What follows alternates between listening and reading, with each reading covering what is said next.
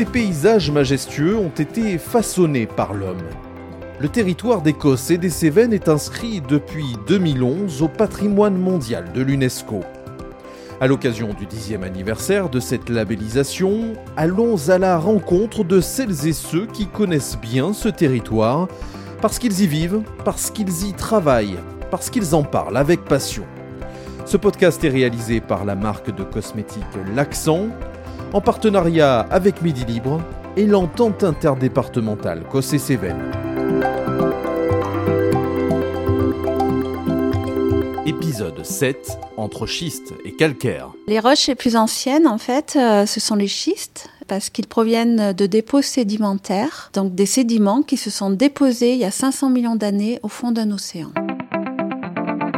Les paysages et les reliefs d'Écosse et des Cévennes sont le fruit d'une longue histoire. La géologie permet d'en expliquer les grandes étapes. Comment se sont construits les crêtes et vallées cévenoles Quel phénomène a fait apparaître les plateaux cossenards? Rencontre avec la géologue Florence Arnaud. Florence Arnaud, bonjour. Bonjour. Alors euh, aujourd'hui, nous allons parler de ce qui constitue finalement en grande partie les paysages d'Écosse et des Cévennes dont nous parlons. Nous allons parler de cette terre, de ces roches qui dessine le relief très caractéristique finalement que l'on peut retrouver sur ce territoire. Alors d'abord, on parle de Kos et de Cévennes. Est-ce que ça signifie que leurs caractéristiques géologiques sont différentes? En fait, c'est quand même deux choses euh, très différentes.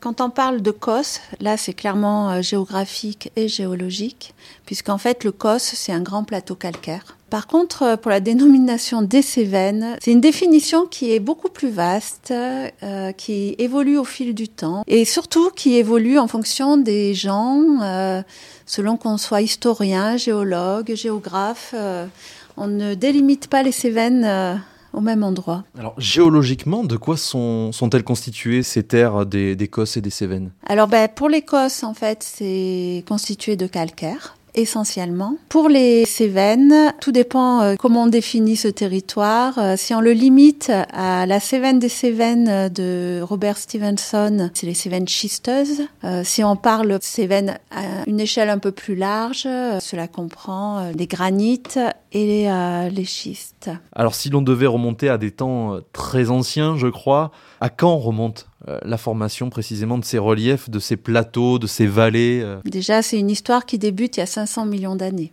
Euh, les roches les plus anciennes, en fait, euh, ce sont les schistes, parce qu'ils proviennent de dépôts sédimentaires, donc des sédiments qui se sont déposés il y a 500 millions d'années au fond d'un océan. Ils étaient plus ou moins argileux, plus ou moins euh, sableux. Euh, et à l'époque, les Cévennes, l'équivalent des terres des Cévennes, euh, se trouvaient à l'hémisphère sud. Et ensuite, à 450 millions d'années, euh, cet océan euh, se ferme. Euh, les continents de part et d'autre, à un moment, se retrouvent face à face. Ils rentrent en collision. Et ainsi se crée une grande chaîne de montagnes que l'on peut retrouver des traces déjà dans toute l'Europe et au-delà jusqu'aux États-Unis. Et cette chaîne de montagnes s'appelle la chaîne hercynienne ou chaîne varisque. Donc une chaîne qui s'est constituée bien avant les Alpes, bien avant les Pyrénées. On parle d'un autre temps, vraiment. Oui, d'un autre temps, en fait, elle, se- elle s'est constituée à partir de 380 millions d'années et euh, dans les Cévennes euh, précisément, euh, sa formation date de 340 millions d'années. Et donc, ben, quand il y a eu cette collision, en fait, on a eu un grand chevauchement. Et donc, ces sédiments qui étaient au fond de l'océan tranquillement sont impliqués dans cette collision. Donc, ils sont enfuis à des fortes pressions et des fortes températures. Et donc ces sédiments, à ce moment-là, sont transformés en schiste. Ce qui crée le relief et des reliefs parfois très importants. Ça n'a pas été euh, que de la moyenne montagne, euh, j'allais dire le, le massif central et, et l'Écosse et les Cévennes. Oui, tout à fait. Ça. Bon, après, il y a les chercheurs euh, discutent encore, mais il semblerait qu'on ait eu une chaîne de montagne qui a culminé jusqu'à 4000 mètres. En fait, c'est des chaînes de montagne un peu comme les Alpes ou l'Himalaya. En fait, c'est le même type de chaînes euh, qui sont liées à des processus de collision. Comment expliquer qu'aujourd'hui on n'est pas à ces altitudes-là? On est repassé à aux alentours de 800, 1000 mètres d'altitude sur ces territoires. On n'est pas descendu à 1000 mètres en fait. Cette chaîne a été entièrement érodée pour former une pénéplaine. Donc on est redescendu à euh, près de 0 mètre. Qu'est-ce qui s'est passé En fait, une chaîne de montagne, c'est quand même deux croûtes qui sont chevauchées l'une sur l'autre. Donc les températures sont vraiment importantes et à l'intérieur, c'est chaud en fait. Et du coup, dans la vie d'une chaîne de montagne, après sa formation, elle s'effondre sur elle-même. En profondeur, euh, il y a aussi des magmas qui se mettent en place, qui remontent. Et donc en remontant, ils refroidissent, ils recristallisent sous forme de granit ou de roches euh, magmatiques. Euh. et c'est ça qui va constituer, en tous les cas dans notre région, euh, le massif de l'Égoile, le Mont Lozère, le massif de la Borne, le Saint-Guiral, le Liron. Voilà, tous ces massifs granitiques se sont mis en place au moment de l'effondrement de cette chaîne de montagnes qui s'effondre en même temps qu'elle s'érode. Et à ce moment-là, on ouvre des grands bassins à l'est qui se remplissent de la forêt de l'époque et également des sédiments venant de l'érosion de la chaîne de montagne. C'est là qu'on va créer des alternances de niveau euh, organique et de grès. Et en fait, c'est à ce moment-là que l'on crée les bassins houillés vers Alès et vers euh, la Grand Combe, euh, voilà, tous ces bassins houillés.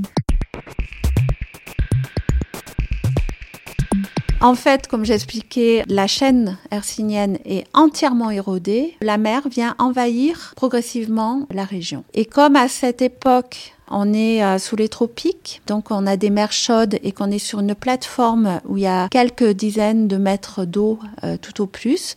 On est dans des conditions pour précipiter des calcaires. C'est après ce qu'on va retrouver sur l'Écosse. Euh, ces calcaires se forment à partir du CO2 qui est dissous dans l'eau. Souvent, c'est des précipitations chimiques. Et donc, euh, au fil des temps, comme ça, euh, on va déposer des couches de calcaire plus de 1000 mètres de couches de calcaire dans quelques dizaines de mètres d'eau. Et donc, il y a eu des nouveaux événements qui expliquent la dernière phase, c'est-à-dire le soulèvement de toute la région et l'érosion pour arriver au paysage qu'on observe aujourd'hui. Vous parlez d'événements, ça, veut dire quoi? En fait, il y a deux chaînes de montagnes qui se sont formées. Il y a la chaîne euh, pyrénéenne et la chaîne alpine. Et en fait, la formation de ces chaînes de montagnes font des déformations, des reliefs. On ne peut pas parler de la région sans parler de la faille des Cévennes, qui délimite les Cévennes et l'Écosse au nord, des plaines des Garrigues au sud. Cette déformation est venue buter contre la faille des Cévennes, et au nord, les déformations se sont faites le long de failles qui ont remonté des blocs entiers sans qu'ils soient déformés, et c'est pour ça qu'on trouve les plateaux d'Écosse à 1000 mètres d'altitude, et quand on voit les couches, tout est resté quasiment à l'horizontale. Parce qu'en fait, entre les failles, ce sont des soulèvements euh, sans, plissement. Vous gérez un site autour de la géologie, vous êtes docteur en géologie, euh, vous, tenez à partager ce savoir, on va dire d'une certaine manière. Vous le faites aujourd'hui avec nous, mais vous le faites aussi tout au long de l'année. Quel est votre rôle ici sur ce territoire actuellement pour faire passer ce, savoir autour de la géologie? En fait, ce qui est important pour moi, c'est euh, de vulgariser un peu euh, toutes ces connaissances à travers les Cévennes pour les mettre un peu accessibles à tout le monde. En fait, le site que je développe, c'est un peu le fruit euh, de tout ce travail, amener toutes ces connaissances pour comprendre ces Cévennes et comment se font les liens entre les différentes disciplines et de comprendre ça de manière concrète. D'où le choix de proposer cette connaissance, mais à travers des circuits, des circuits de randonnée en voiture, à vélo, euh, à pied. Alors, prochain épisode de ce podcast, on parlera des rivières. Alors, qu'est-ce que ça vous inspire, Florence Arnaud? Pour moi, c'est complètement euh, lié justement à la géologie, puisque c'est euh, l'eau qui va éroder les sédiments, les transporter, et ensuite qui va déposer ces sédiments qui feront des futures roches donc euh, c'est tout à fait relié à la géologie et, au relief. Merci Florence Arnaud. Merci à vous. Et merci à vous d'avoir suivi cet épisode. À très bientôt pour mettre à nouveau l'accent sur l'Écosse et les Cévennes.